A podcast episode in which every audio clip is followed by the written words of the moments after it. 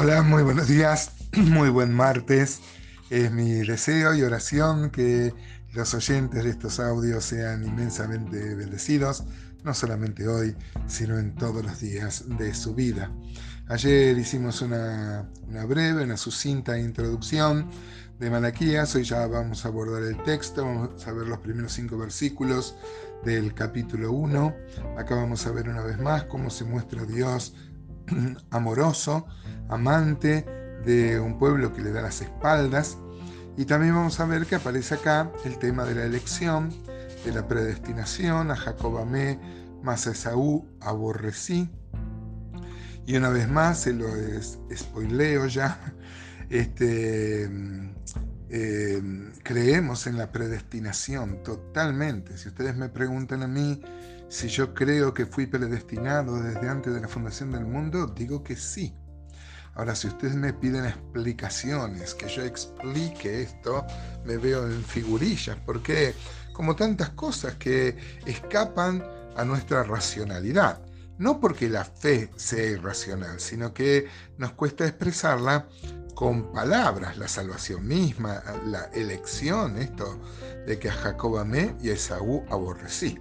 Nos habla de su soberanía, nos habla de su, de su, de, su disponibilidad, la que tiene Dios para elegir soberanamente como Él quiere.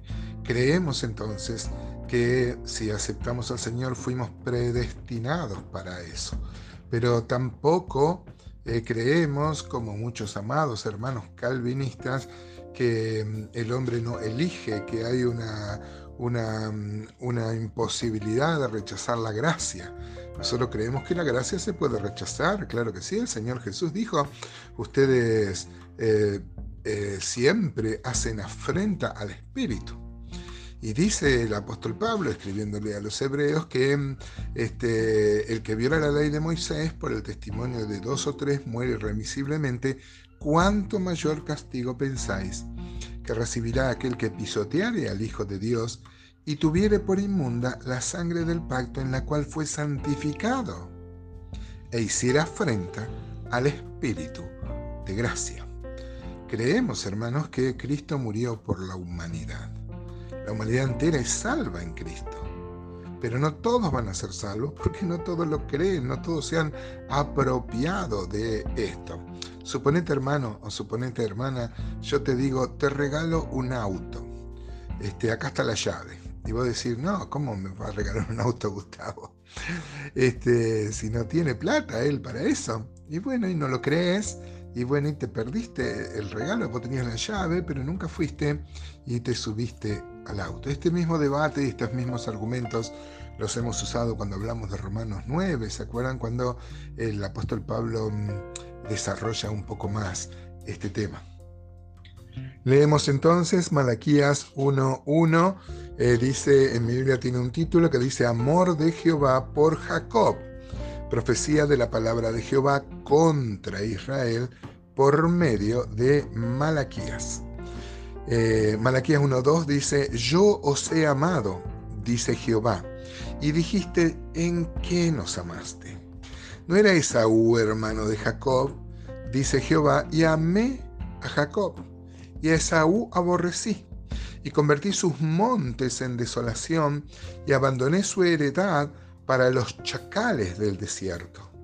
Cuando Edom dijere, nos hemos empobrecido, pero volveremos a edificar lo arruinado, así ha dicho Jehová de los ejércitos, ellos edificarán y yo destruiré, y les llamarán territorio de impiedad, y pueblo contra el cual Jehová está indignado para siempre. Y vuestros ojos lo verán, y diréis, sea Jehová engrandecido más allá de los límites de Israel. Noten qué severidad contra, contra Esaú. Pero nos maravilla que mm, este, el pueblo diga en qué nos amaste, ¿no? Este, acá se habla de, de, Israel como el remanente fiel. Sabemos que había, había de, de, todas las tribus acá. Varias veces se refiere a Israel también eh, como a todo el pueblo judío, no, no solo al reino del sur. Em, por ejemplo, 2 Crónicas 21.2 habla de Josafat, rey de Israel, y era en Judá.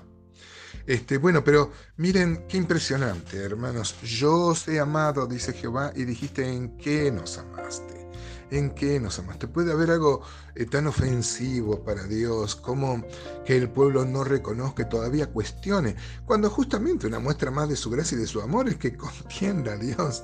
Dios podría apretar con su dedo y destruirnos por completo, destruir a ese pueblo.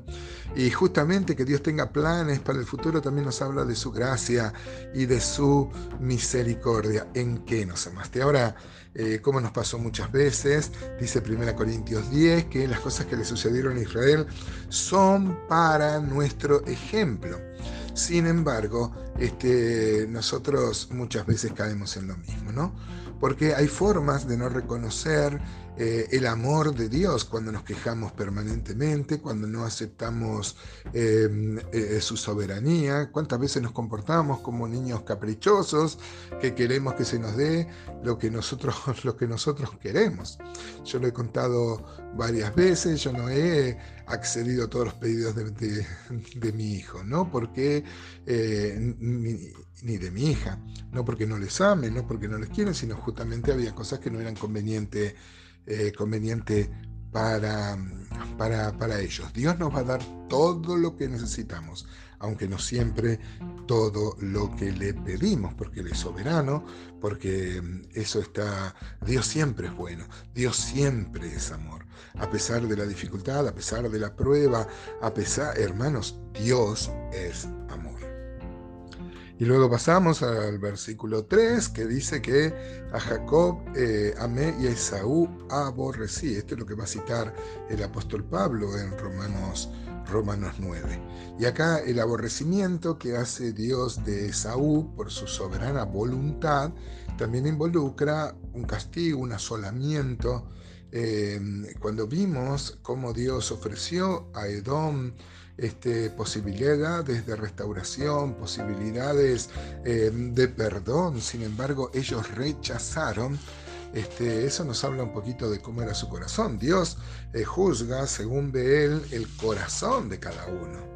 Dice 1 Corintios 4, 4, 4 5 que este, eh, que no debemos juzgar antes de tiempo, antes que venga el Señor y manifieste lo que hoy nadie conoce, que son las intenciones del corazón, y lo que sí Dios conoce, que son las intenciones del corazón. Este, y bueno, y Dios vio eso como Dios también vio eso en Caín, por ejemplo. Ahora bien, hermanos, para nuestra aplicación, ¿te sentís elegido por el Señor? Ahora, todo privilegio conlleva una responsabilidad, amado. ¿Qué tal? ¿Estamos de acuerdo? ¿Estamos viviendo de acuerdo a ese llamado? Em, ¿Respetamos soberanamente su voluntad o somos como los chicos caprichosos? Una buena cosa para meditar en el día de hoy. ¿No te parece?